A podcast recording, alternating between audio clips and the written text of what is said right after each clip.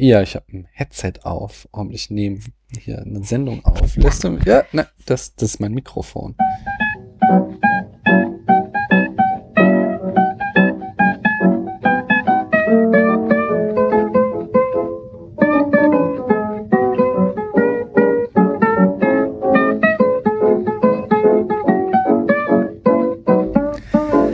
Hallo, hier ist wieder der Daniel. Und es ist unglaublich. Ich habe es tatsächlich geschafft. Ich habe zwölf Folgen mit Alien Balance 13 im Horror-Oktober über Horrorfilme gesprochen. Mal mehr Horror, mal weniger. Ähm, ja, es, mir hat es unheimlich viel Spaß gemacht. Und ich würde mich freuen, wenn ihr mir noch mal so ein finales Feedback geben würdet, ob euch das auch gefallen hat. Ähm, ja, ich will euch gar nicht fragen, ob ich das mal wieder mache, denn ich freue mich schon jetzt auf den Fallobrary, äh, also der Februar, wo es ja darum geht, ähm, eure Lieblingsfilme zu gucken für mich. Äh, ich denke, da werde ich auch dieses Jahr wieder am Start sein. Ähm, weil allein das ist schon so in dieser Filmblogosphäre mein, meine Lieblingsaktion, weil man eben die Chance hat, total geile Filme zu gucken, die man noch nicht kannte. Und äh, schon, schon deswegen werde ich da wieder mit weitermachen. Aber trotzdem möchte ich mich, würde ich mich sehr, sehr freuen, wenn ihr mir sagt, äh, ob ich das hier gefällt oder ob ich das vielleicht doch runterfahren soll. Ich kann da ja auch eine Variation machen. Ich bin da ja offen. Ähm, ja, was habe ich geguckt? Ich habe Poltergeist 2, die andere Seite gesehen. Und da musste ich wirklich lange und intensiv recherchieren, ähm, um die Verbindung zu Alien zu finden. Denn das war mal wieder so, das hat irgendjemand einfach vorgeschlagen, ohne zu begründen. Und so stand er dann da in dieser Abstimmung auf dem Spätfilmblog und äh, wanderte immer weiter nach oben, bis er so weit hochgerutscht war, dass ich ihn besprechen musste. Und ich äh, wusste überhaupt nicht, was denn die Verbindung zu Alien ist. Ich habe es aber natürlich noch rausgefunden.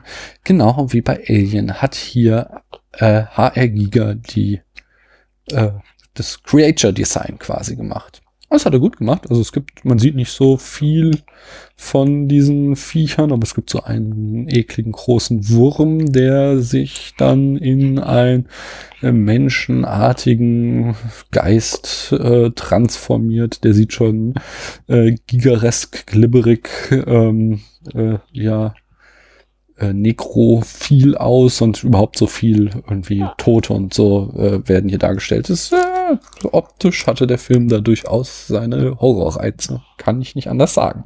Ich komme zu den Eckdaten. Der Film stammt aus dem Jahr 1986. Regie führte Brian Gibson und der hat 1978 äh, mit dem Filmemachen angeführt mit The Billion Dollar Bubble. Äh, 1986 80 dann Poltergeist 2, den nächsten erwähnenswerten Film.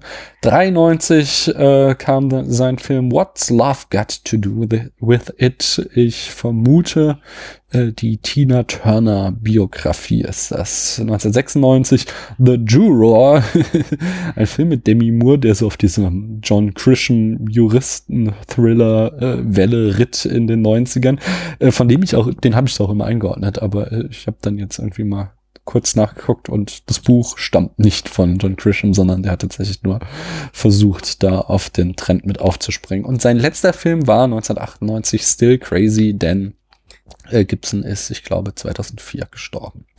Das Budget von Poltergeist äh, 2 lag bei 19 Millionen Dollar. Auch hier wieder Blockbuster-Niveau.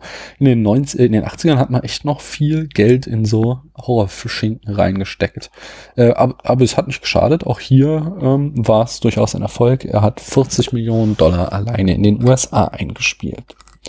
In der Besetzung haben wir Joe Beth Williams als die Mutter, Craig T. Nelson als der Papa, Heather O'Rourke als Carol Ann, ähm, Oliver Robbins als ihren Bruder Robbie, Will Sampson spielt den weisen Indianer Taylor und äh, überraschend für mich, Geraldine Fitzgerald spielt die Oma. Die ist ja durchaus bekannt aus älteren Tagen. Ja, die Handlung in fünf Sätzen. Also die Familie aus dem ersten Teil von ähm, Poltergeist ist geflohen. Ihr Haus wurde ja auch am Ende zerstört. Ähm, oh, Spoiler für den ersten Poltergeist.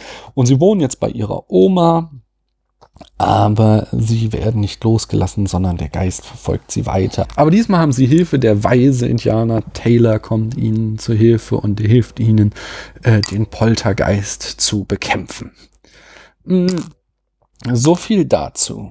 Ähm, ja, der Film ist sowas.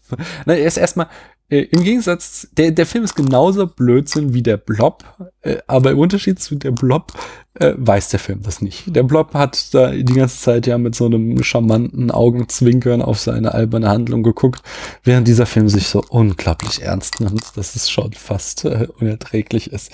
Er ist extrem konventionell.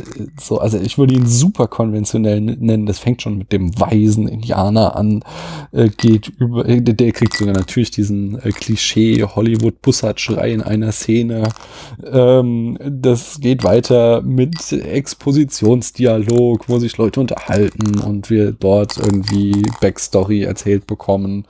Ähm, äh, wir haben allein drei Rückblenden zum ersten Film oder Kindheitserinnerungen etc. pp, um uns irgendwie die Geschichte weiter voranzutreiben. Die Protagonisten führen teilweise Selbstgespräche. Wir haben vorausdeutende Traumsequenzen und Visionen und ein ekelhaft alt, kluges Kind. Und das alles ist total brav bis zum dritten Akt. Da kommt dann irgendwie nach der Zahnspangenszene äh, da wird's auf einmal richtig gorig und horrorartig, besonders die Wurmszene, die fand ich krass. Äh, der kriegt da plötzlich einen ganz anderen Ton, der Film, ähm, als er ihn zuvor gehabt hatte. Äh, sehr schön. Und er hatte auch äh, einige sehr ikonische Bilder, sag ich mal. Ich habe da auf Twitter auch eines geteilt. So. Also er ist durchaus äh, so, er ist schön fotografiert. Er hat, da weiß jemand, wie man Horror in Szene setzt. Ähm, aber äh, das Ganze äh, äh, fällt dann wie ein Kartenhaus in sich zusammen im Finale, was halt einfach super cheesy ist. Und auch überhaupt ist es so äh, ein bisschen, da darf es einen Horrorfilm geben, in dem nicht eine Person stirbt oder überhaupt zu Schaden kommt. Außer ein bisschen zerdeppertes Geschirr. Ich meine, das geht halt ja diese Familie, die von dem Geist bedroht wird und äh, der Film ist dann halt auch so konventionell, dass natürlich niemand aus dieser Familie, außer die Oma eines natürlichen Todes, meine Güte, äh, sterben darf, sondern dass die da halt quasi alle äh, heil rauskommen. Wir sehen zwar lauter äh, irgendwie Tote da rumwandern, aber die sind halt alle vor langer Zeit gestorben und sind halt die Geister. Und naja.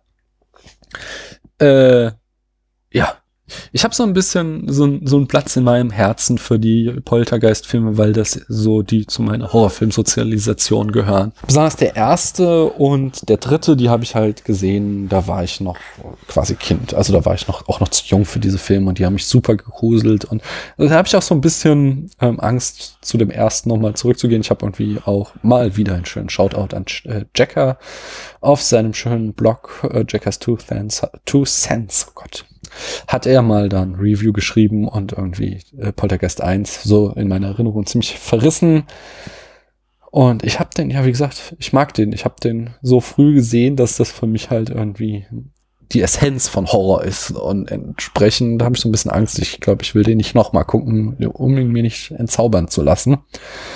Und äh, dieser Platz in meinem Herzen für diese Filmreihe wurde allerdings jetzt durch Teil 2 schon stark strapaziert, äh, einfach weil das Drehbuch grottenschlecht ist. Die visuellen Effekte sind teilweise ganz schön, er ist teilweise echt schön gefilmt, aber die Handlung ist mau. Was gebe ich ihm?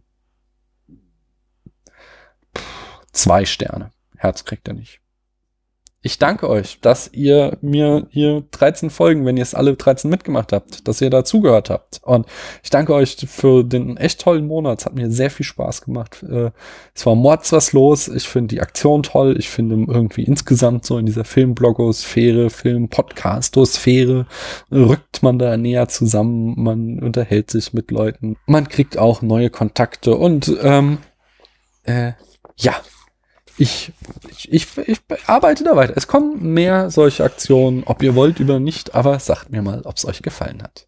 Vielen Dank und das nächste, was ihr hört, ist an Halloween dann das große Halloween-Special. Endlich über Alien und es wird geil. Es wird richtig geil. Es wird wieder ein richtiger Spätfilm mit allem drum und dran. Äh, ja, ich sag mal, die Zwei-Stunden-Marke, die reißen wir bestimmt. Macht's gut.